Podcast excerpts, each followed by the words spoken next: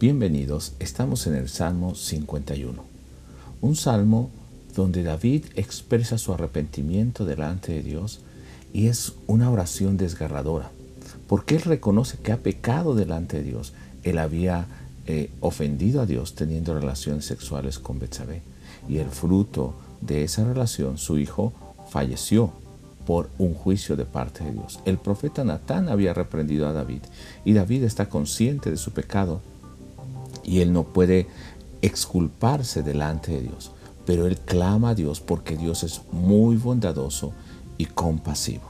Espero que hayas meditado hoy en la mañana y que Dios te haya hablado y aprendas hoy cómo debe ser la verdadera oración de un arrepentido.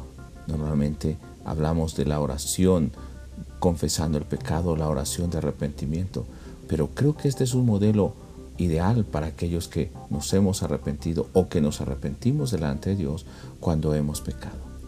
Entonces, David, reconociendo, así como también Isaías lo dice en el capítulo 1, verso 6, que todo nuestro ser, desde nuestra cabeza hasta nuestros pies, no es más que podrida llaga, de esa manera se presenta delante de Dios y le dice a Dios en su oración, no tomes en cuenta mis pecados, quita mi maldad, quita mi pecado, lávame yo sé que he pecado contra ti, pero a ti no te agradan los sacrificios de animales, te agrada un corazón humilde, arrepentido y sincero delante de ti.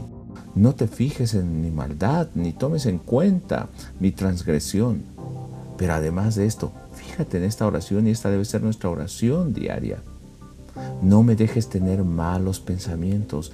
Cambia todo mi ser no me apartes de ti, no quites tu Espíritu Santo, tu presencia de mi vida.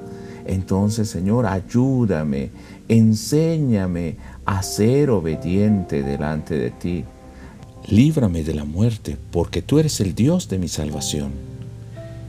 Y abre mis labios para publicar y cantar tu alabanza.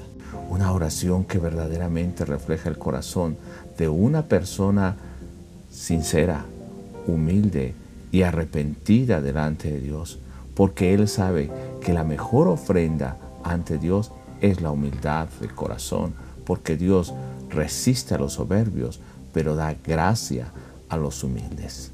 Él trata con bondad a aquellos que se acercan arrepentidos. Yo te preguntaría el día de hoy, ¿cómo es tu oración delante del Señor?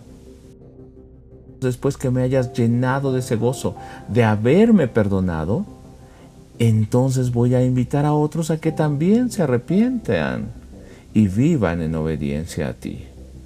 Mira hermano, piensa en qué es lo que pides a Dios y que verdaderamente hoy podamos acercarnos con un corazón sincero, arrepentido y humillado delante de Dios, para que entonces Dios escuche nuestra oración y que realmente pidamos que cambie todo nuestro ser y no nos deje morir si no nos muestre su salvación. Dios te bendiga, nos escuchamos el día de mañana.